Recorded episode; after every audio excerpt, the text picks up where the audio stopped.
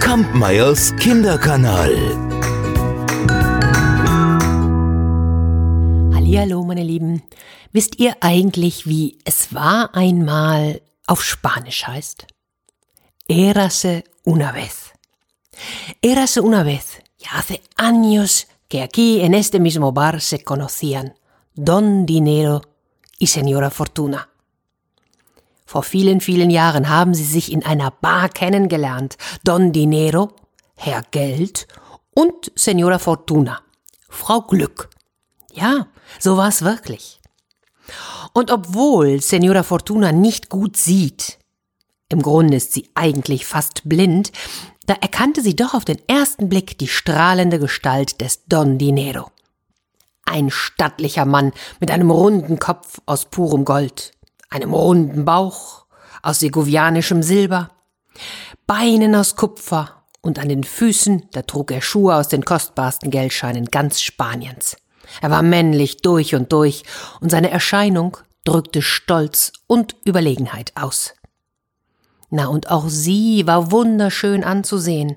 Alles an ihr vibrierte. Ach, sie strahlte eine unglaubliche Energie aus. Und sie war ausgelassen und liebenswert und ein jeder hielt sich gerne in ihrer Nähe auf. Und von nun an waren die beiden nur noch gemeinsam anzutreffen.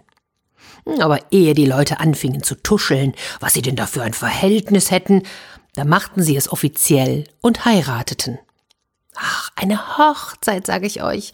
Oh, und die Flitterwochen, alleine darüber könnte ich stundenlang erzählen. Doch, das sind andere Geschichten, die erzähle ich vielleicht ein anderes Mal, denn stellt euch vor, Kaum dass der Alltag sie wieder umfing, da begannen die ersten Probleme. Ja, kein Wunder. Sowohl er als auch sie waren Persönlichkeiten, die sich ungern etwas vorschreiben ließen. Und obwohl sie seine Männlichkeit und seinen Stolz über alles liebte, trieb sie die Überheblichkeit und Aufgeblasenheit ihres Gatten manches Mal in den Wahnsinn. Don Dinero hingegen vergötterte die unbeschwerte und kapriziöse Art seiner Frau, doch mit ihrer Launenhaftigkeit und ihrer vollkommen unzuverlässigen Art wusste er nicht umzugehen. Es wurde schlimmer und schlimmer. Doch da sich die zwei ja noch immer heiß und innig liebten und so schnell auch nicht aufgeben wollten, da beschlossen sie, durch einen Wettbewerb ein für alle Male festzulegen, wer in Zukunft in ihrer Ehe das Sagen hatte. Und während sie noch überlegten, wie diese Aufgabe aussehen könne, schlenderten sie durch einen Olivenhain. Da sahen sie plötzlich auf der anderen Seite des Hains am Wegrand einen armen Burschen sitzen. Dieser lehnte an einem knorrigen Olivenbaum, och, und er sah furchtbar mitgenommen aus, die Kleider zerrissen, hungrig, unglücklich. Da schauten sich Don Dinero und Signora Fortuna an. Dieser Mann sollte es sein. An ihm würden sie messen, wer denn nun mehr bewirkte, er oder sie. Liebster, möchtest du beginnen? Das werde ich. Jeder von uns hat drei Versuche, aber du wirst sehen, meine teuerste, mir reicht einer. Und so machten sie sich auf den Weg zu dem armen Mann. Don Dinero behäbig rollend, Senora Fortuna mit einem eleganten Sprung.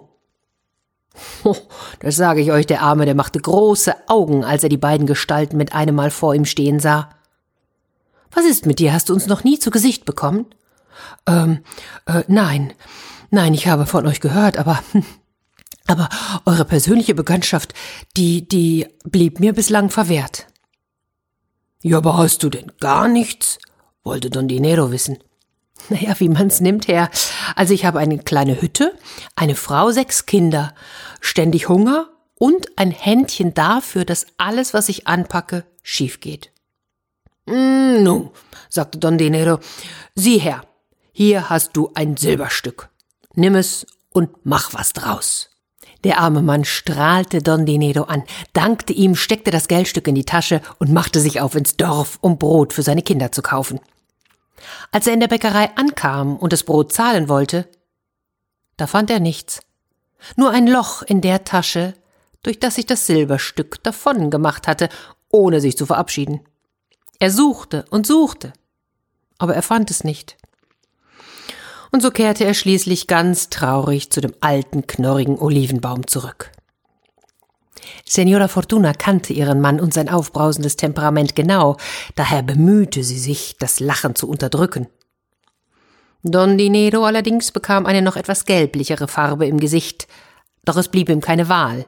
Er steckte noch einmal seine Hand in die Tasche und reichte dem armen Mann ein Goldstück. Oh, dieser traute seinen Augen kaum, dankte überschwänglich und ging wieder ins Dorf, hielt dabei aber das Goldstück sorgsam in der Hand.